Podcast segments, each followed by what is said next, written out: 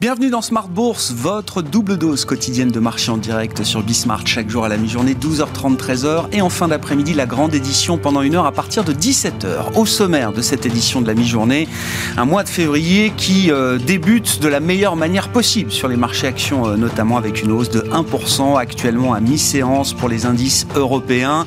Dans le sillage d'une grosse relance du marché américain depuis vendredi, on voit un très fort rebond à Wall Street sur fond euh, accalmie des euh, taux d'intérêt et donc des valeurs de croissance hein, qui sont en train de revenir très très fort, en tout cas sur les 48, les deux dernières séances euh, en l'occurrence.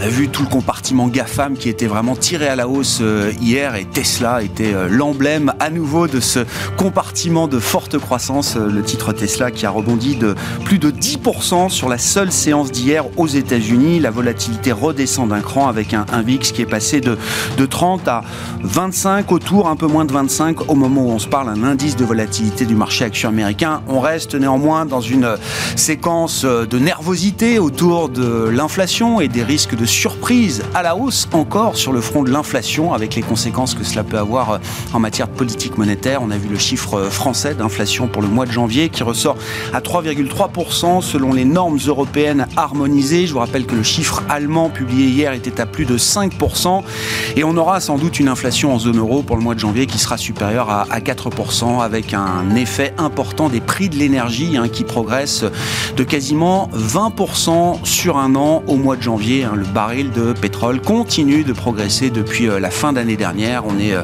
monté jusqu'à 90 dollars et plus pour le baril de Brent sujet de l'énergie, on s'intéressera euh, peut-être à l'énergie de demain. Quelle place faut-il réserver à l'hydrogène dans le mix énergétique qui nous attend Et en tant qu'investisseur, est-ce que la mode hydrogène est en train de devenir réalité? C'est une étude de Société Générale CIB que nous détaillerons avec le responsable de la stratégie action européenne de Société Générale CIB, Roland Caloyan, qui sera avec nous en plateau pendant cette demi-heure.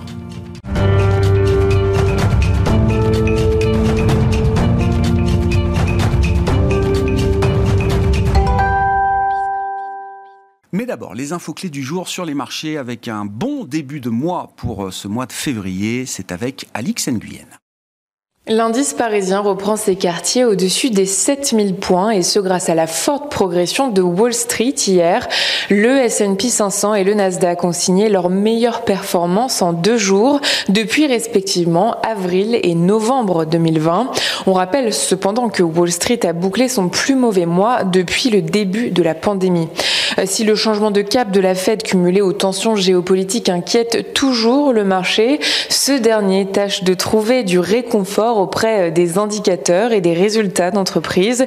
Et un indicateur nous parvenait ce matin, il s'agit de l'inflation en France et elle a encore accéléré au mois de janvier. Euh, selon les données provisoires publiées euh, ce mardi par l'INSEE, les prix à la consommation ont augmenté de 2,9% après 2,8% en décembre. On relève que la flambée des prix de l'énergie explique une part significative de cette poussée inflationniste, mais l'énergie n'est plus le seul poste dont les prix augmentent. Sur un an, les prix des produits alimentaires progressent d'1,5%, une hausse qui concerne pour l'essentiel les produits frais, euh, ceux des services bondissent de 2% et sous l'effet des soldes, les prix des produits manufacturés ralentiraient en revanche en hausse de 0,6% contre 1,2% en décembre. D'où la donnée encourageante qui est celle de l'accélération de la croissance de l'activité manufacturière dans la zone euro. L'indice PMI établi par IHS Markit a progressé de 0,6 7 points à 58,7 en janvier. Il s'agit de son meilleur niveau depuis août dernier grâce à l'atténuation des tensions sur les approvisionnements.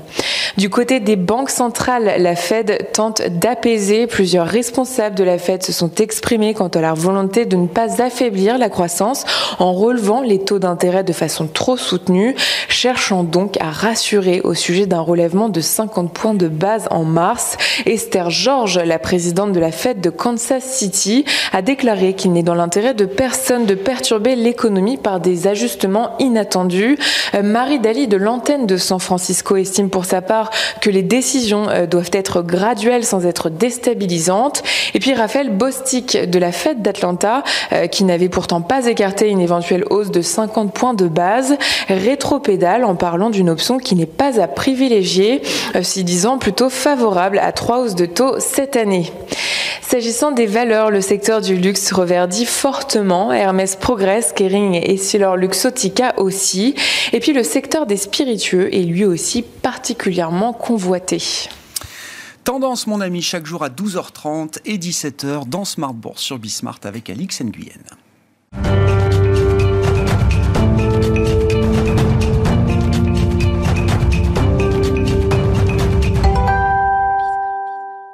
Évoquons pour commencer la situation de marché et les différents scénarios qui se présentent aux, investisseurs pour les prochaines semaines avec Arnaud Faller qui nous rejoint par téléphone, le directeur des investissements de CPR Asset Management. Bonjour Arnaud, bienvenue. Bonjour Merci beaucoup d'être d'être avec nous. Vous venez de publier vos scénarios euh, sur les pour les trois prochains mois chez euh, CPR Asset Management, des scénarios qui sont un peu plus resserrés désormais. Il y a quelque chose d'assez binaire, j'ai l'impression, euh, pour les investisseurs dans les prochaines semaines, Arnaud. Oui, on n'a plus que deux scénarios. Euh, nous n'avons plus le scénario euh, axé uniquement sur un ralentissement dû à la crise sanitaire. On a l'impression que de ce côté-ci, le pic hein, des personnes en réanimation, globalement, c'est derrière nous. Euh, notamment au, Royaume-Uni, mais aussi aux États-Unis, on a l'impression qu'il y a une repli du nombre de cas contaminés. Donc pour ça, on a deux scénarios. Donc d'ailleurs avec des probabilités bien mmh. tranchées. Mmh. Un scénario central, donc avec 80% de probabilité on voit une normalisation graduelle de la politique monétaire. On sait très bien que c'est les banquiers centraux et notamment la Fed, mais on va parler aussi de la BCE, qui vont être clés pour l'année 2022. Euh, donc dans ce scénario central, on voit la Fed évidemment qui commence à remonter ses taux, mais de manière graduelle, donc avec des pas effectivement de 25 et pas des pas de 50 comme évoqué juste à l'instant. On verrait plutôt 4 hausses en tout et on verrait une réduction de la taille du bilan de la Fed qui pourrait être annoncée début mai euh, c'est-à-dire qu'il commencerait à en discuter lors du FOMC de mars et euh, annoncer début mai pour une implantation euh, en juin. Alors, de, quoi, de quel montant parle-t-on? Euh, mmh. L'ordre de grandeur, on sait qu'ils vont commencer a priori plutôt par les titres hypothécaires, euh, donc les fameux MBS. Donc plutôt, en gros, on ne réinvestit plus les tombées mmh. euh, des MBS à, hauteur de 50 milliards, par exemple, par mois. Et on fait de même pour les titres d'État, euh, donc aussi l'ordre de grandeur 50 milliards par mois. En tout cas, quelque chose de graduel, même si euh, on voit bien que euh, même si, euh, le, par exemple, il y a quelques statistiques qui pourraient apparaître décevantes, comme par exemple celle de vendredi prochain, où ça risque d'être perturbé encore par Omicron momentanément, mais on n'a pas l'impression que la Fed va trembler et que, voilà, en gros, c'est vraiment l'année où elle inverse les choses, elle remonte ses taux, elle baisse la taille de son bilan.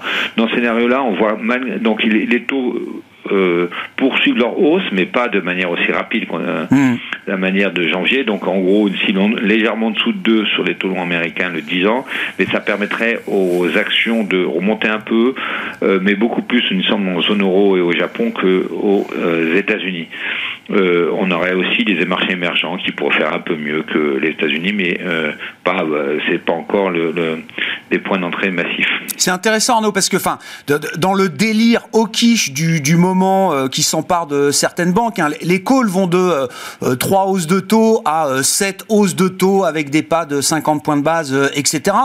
Vous affichez là un scénario relativement modéré, 4 hausses de taux, réduction euh, progressive graduelle du euh, bilan qui ne serait pas trop agressive, vous mettez quand même 80% de probabilité sur cette idée-là.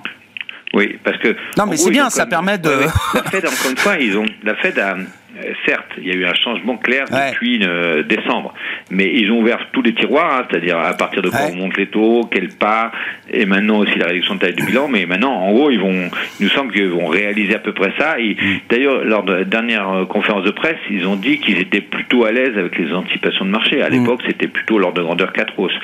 Bon, donc dans 80% des cas, ils font ça, c'est-à-dire que c'est clairement pas très bon pour le marché obligataire. En revanche, ça permet, c'est pas un handicap pour le marché action. Ah je comprends. Les 20% de scénarios adverses, alors, euh, Arnaud 20%, c'est à la fois, c'est quoi? C'est effectivement euh, cette fois-ci l'inflation qui surprend encore plus à la hausse. Et on a aussi, euh, donc ça veut dire quoi? Ça veut dire que la Fed pourrait non seulement donc réduire la taille de bilan via le non-réinvestissement de titres qui arrivent à échéance, mais surtout aussi pourquoi pas des sessions de titres dans la taille pour aller encore plus vite. Euh, et puis on aurait aussi la BCE qui pourrait surprendre parce qu'on en parle peu, mais c'est vrai qu'elle a annoncé un quasi statu quo sur 2022. Ben, dans ce scénario-là, en fait, elle revient donc sur cette annonce de statu quo. On voit bien que euh, les anticipations sur l'inflation zone euro qui devrait euh, rebaisser vers 2%, ben non, c'est pas certain. Et dans ce scénario-là, on aurait des hausses des taux évidemment plutôt au dernier trimestre.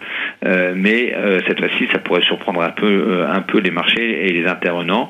Dans ce, que, dans ce cas-là, on aurait une hausse des taux assez violente, aussi, bien aux États-Unis, mais même un peu aussi, malgré tout, zone euro qui pourrait marquer le coup. Donc, par exemple, aux États-Unis, 2,5 sur le taux de 10 ans.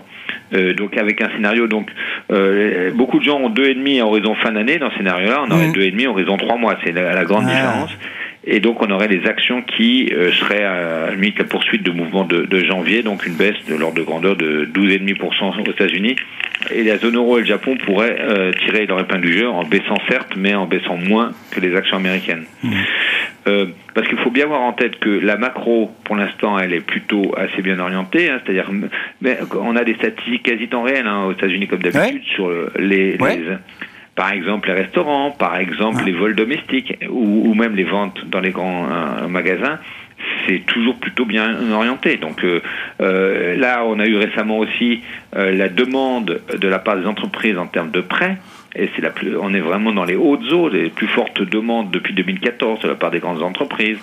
Du côté immobilier ou consommation, aussi bien les crédits immobiliers que les crédits consommation, ça se tient, ça se tient plutôt bien. Alors il faut regarder si les conditions de financement, qui sont en train un tout petit peu de se resserrer, notamment parce que la Fed va, remonter, etc. Mais pour l'instant, euh, même si ces conditions de financement reviennent au niveau euh, pré-Covid, hein, donc 2019, il n'y a pas hein, à ce jour d'effet sur la demande qui est toujours très forte.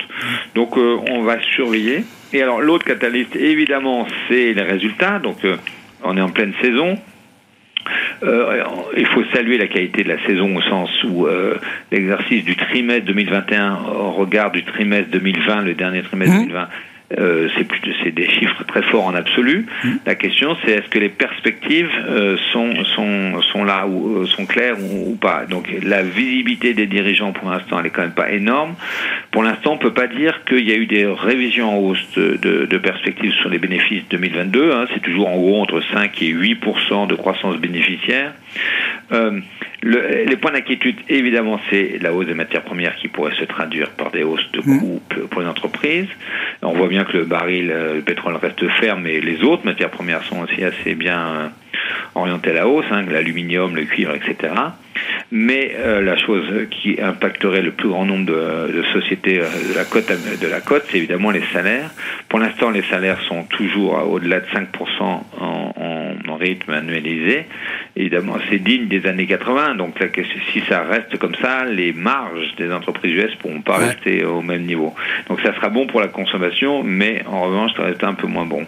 Donc, à surveiller de près. Pour l'instant, ça tient, mais mais euh, c'est un peu c'est un peu l'inquiétude qu'il faut euh, regarder euh, avec attention. Bon, phase d'ajustement, hein, effectivement. En conclusion, Arnaud, donc bon, sur l'obligataire, quel que soit le scénario, il n'y a rien à gagner, voire encore à perdre. et donc, on reste constructif relativement sur les actions, toujours encore tactiquement Exactement. On n'a pas changé les positions qu'on avait depuis le début de l'année, hein, d'ailleurs qui ont été plutôt assez pertinentes, donc euh, très peu d'obligations d'État. Euh, sur les actions euh, avec une nette préférence sur les pays de la zone euro, avec une préférence pour euh, la value, notamment les financières, mais énergétiques aussi.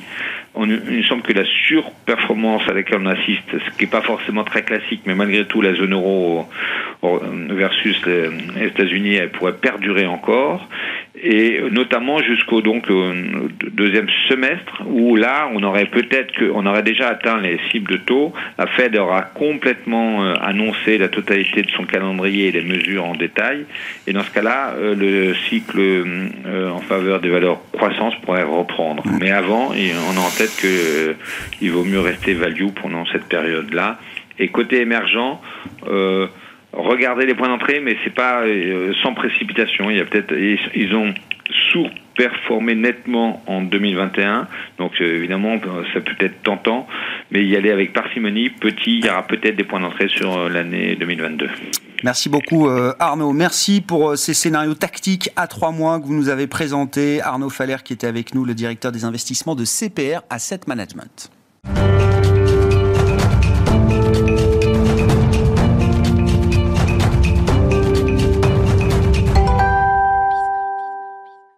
Scénarios tactiques de marché, on va s'intéresser à un scénario, une histoire de long terme peut-être autour de l'hydrogène, à présent avec Roland Caloyan qui est à mes côtés en plateau, le responsable de la stratégie action européenne de Société Générale CIB. Bonjour Roland. Bonjour Merci beaucoup d'être là. J'adore cet exercice euh, intellectuel et plus du what if scénario. Que se passerait-il si?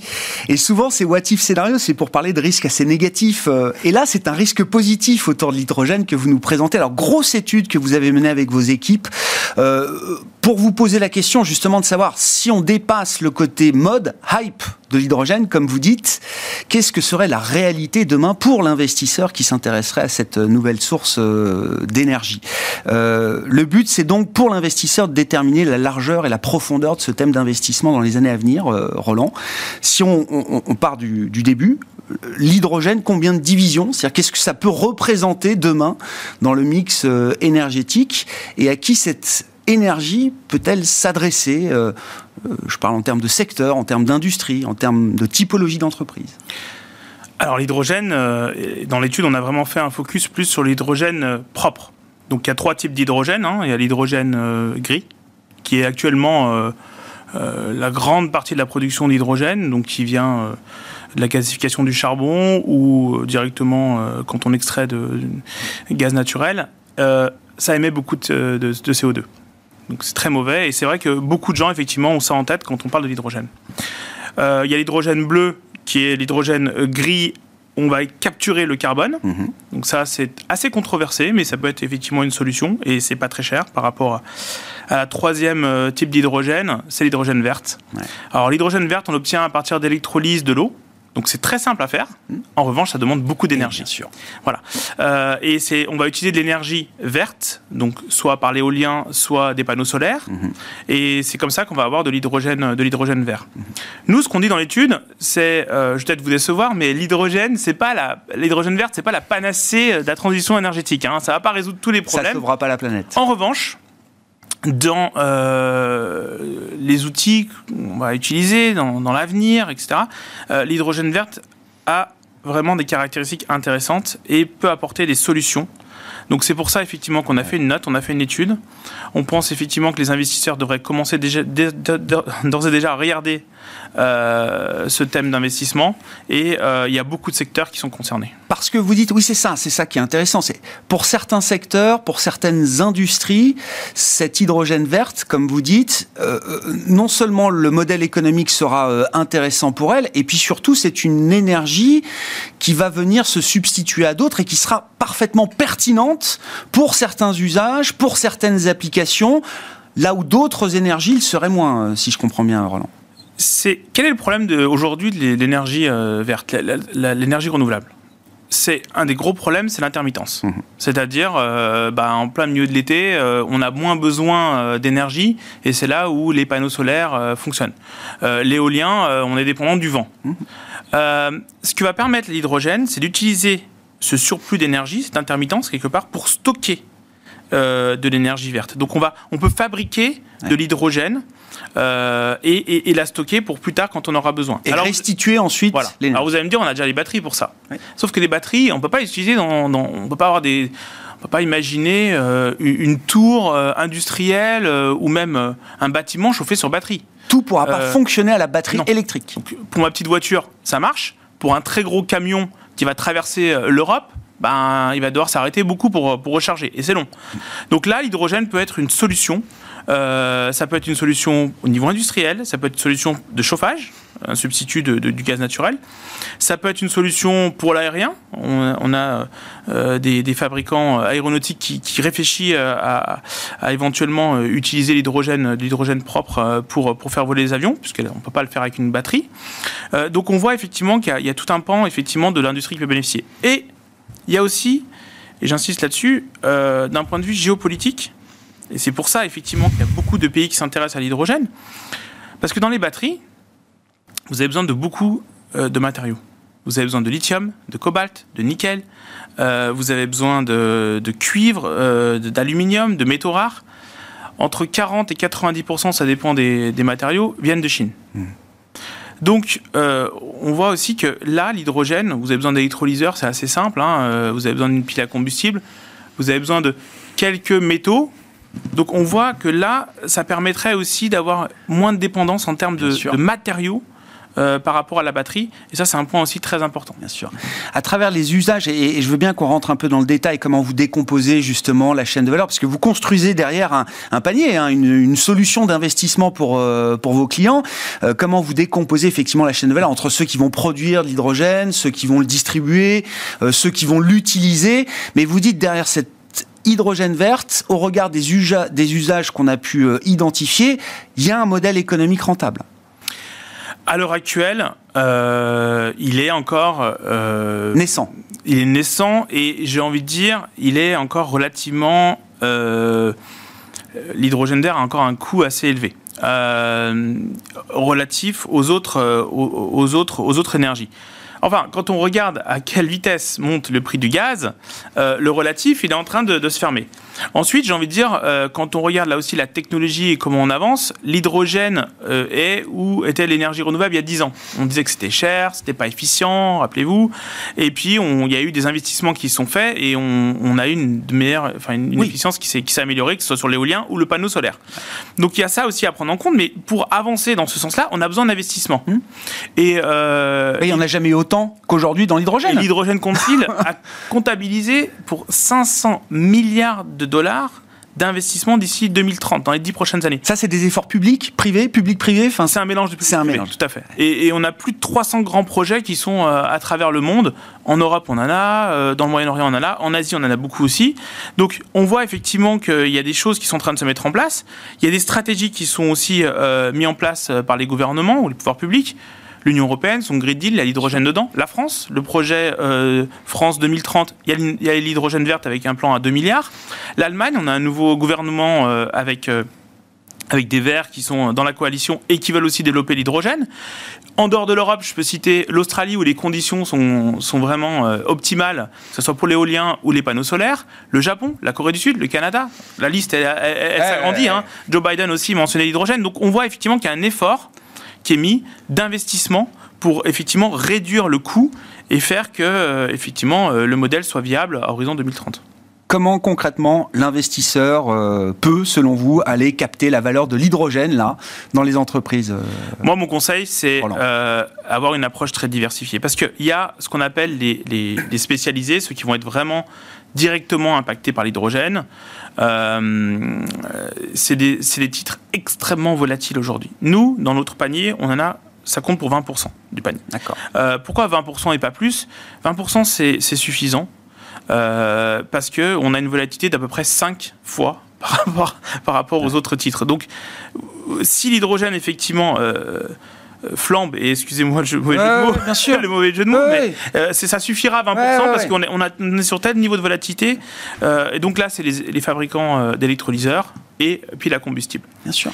mais c'est intéressant parce que ça montre bien que dans ces sujets d'avenir, il faut quand même garder en tête le, risque de marché, le risque financier qu'on peut avoir euh, avec des véhicules d'investissement qui sont peut-être trop rares aujourd'hui euh, au regard des capitaux qui arrivent. Relativement petits, relativement illiquides. C'est ça. Euh, donc ça, c'est important effectivement. De, de, 20%, nous, on estime que c'est une bonne chose. Ensuite, on a mis 20% euh, de euh, fabricants d'éoliens et euh, panneaux solaires. Évidemment, si vous voulez faire de l'énergie verte, vous allez devoir avoir plus d'éoliens et plus de panneaux solaires. Et ensuite, les 60% restants, on a regardé sur tous les secteurs, donc la chimie, le pétrole, l'automobile, les fabricants d'avions, etc. Donc on a regardé un petit peu mmh. partout, les industriels, ceux qui avaient une stratégie sur l'hydrogène dans les années à venir. Et là, c'est 60% euh, du panier. Donc, vous voyez, c'est très diversifié. C'est quoi une stratégie sur l'hydrogène, euh, Roland? Ça veut dire, euh, je, je mets de l'argent, je mets des, des, capex, je mets des investissements. ça peut être sur ma, tranche, ma branche R&D, ça peut être sur des, des projets plus ou moins grands, concrets, sur l'hydrogène. Et ces acteurs-là, qui seront les, les, grands bénéficiaires effectivement de l'hydrogène demain parce qu'ils vont avoir une, une avance technologique par rapport à, par rapport à d'autres. Et ce qui est intéressant juste sur cette approche diversifiée, c'est qu'on a vu ces fameux pure players, ces fameux mm. spécialisés, sur les trois derniers mois, ils ont perdu entre allez, 20 et 35% sur les trois derniers mois. notre panier, dans l'ensemble, moins 6. Alors, je ne vais pas me contenter de moins 6. Non, mais bien sûr. Mais on voit qu'effectivement, que, voilà, avoir une approche très diversifiée permet effectivement euh, euh, d'encaisser des chocs. On, a tous en tête, et c'est pas juste spécifique à l'hydrogène, mais l'idée de la bulle verte, hein, c'était 2020 euh, avec 2021 à front renversé, et on a vu effectivement des contre-performances majeures, et donc sur deux ans, une volatilité énorme qui, peut faire réfléchir, j'imagine, les investisseurs sur, euh, sur cette, approche thématique un peu, un peu trop euh, étroite autour de, du renouvelable en général. Quoi. Et, on pense aujourd'hui que c'est un bon moment pour, euh, ah regarder ce thème-là, parce qu'on est sur des valorisations plus intéressantes, évidemment, après la baisse qu'on a eue. le panier qui serait à 25 fois en, profit euh, au début 2021. Aujourd'hui, il est à 17. C'est le même niveau que vous avez sur un MSCI World. Donc, c'est très intéressant, effectivement, de commencer à regarder cette thématique-là. Et, ça veut dire que dans la partie industrielle de ce panier, euh, Roland, enfin, euh, comment dire, le, la valeur de l'hydrogène, alors, il y a des stratégies, avec des capex, des investissements, euh, etc. Mais la valeur de l'hydrogène, elle n'est pas du tout reflétée boursièrement dans cette euh, partie-là de votre euh, panier, d'une certaine manière. Voilà, on a comparé les, valeurs qu'on a sélectionnées qui avaient une stratégie sur l'hydrogène. On a comparé en moyenne leur, valorisation par rapport à leur, secteur. Et aujourd'hui, il n'y a pas de prime ça. sur ces valeurs-là. Donc, c'est effectivement le marché ne valorise pas cette stratégie sur l'hydrogène.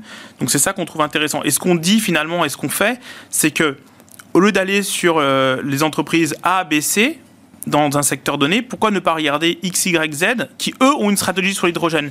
Donc vous n'allez pas les payer plus cher, mhm. mais euh, effectivement, euh, si l'hydrogène se développe comme attendu par beaucoup d'experts sur, la, sur la transition énergétique, bah, ces valeurs auront une croissance plus élevée. Vous nous redites là les secteurs, les industries où vous imaginez que l'hydrogène verte va être une solution énergétique pertinente alors, euh, il y a évidemment la chimie, en particulier la partie gaz industriel. Euh, il y a les pétrolières qui ont, euh, et on le sait, hein, qui ont besoin de trouver des, sources pour se décarboner. Et là, il y a évidemment l'hydrogène qui peut être une solution pour beaucoup. il y a l'automobile qui regarde aussi ça. Alors peut-être plus sur la partie camion que sur la partie vraiment véhicule léger, là où la batterie peut être suffisante. Il y a l'aérien, l'aéronautique. Et euh, quand je dis industriel au sens large, évidemment, euh, les fabricants euh, d'éoliens, les fabricants de panneaux solaires, donc tous effectivement ce complexe-là qu'on a identifié, c'est des valeurs qui peuvent bénéficier dans les années à venir. Dans la partie distribution, j'oubliais les, dans les services de collectivité, ceux qui, ceux qui ont déjà les, les pipes de distribution de gaz. Bien parce sûr. que là, on envoie du gaz naturel, mais demain, on peut très bien envoyer de l'hydrogène verte. Évidemment, elle est déjà l'infrastructure. Après, c'est juste effectivement euh, passer du gaz naturel euh, euh, à l'hydrogène. De la mode à la réalité. Voilà donc euh, ce qu'on pouvait dire, ce que vous pouviez nous apporter comme euh, élément de réponse sur ce thème d'investissement qui est en train de devenir effectivement un thème large et profond, le thème de l'hydrogène. Merci beaucoup Roland. Merci euh, d'avoir détaillé pour nous cette étude que vous avez menée. Roland Caloyan, responsable de la stratégie action européenne de Société Générale CIB, qui était l'invité de Smart Bourse à la mi-journée. On se retrouve en fin d'après-midi à 17h en direct sur Bismart.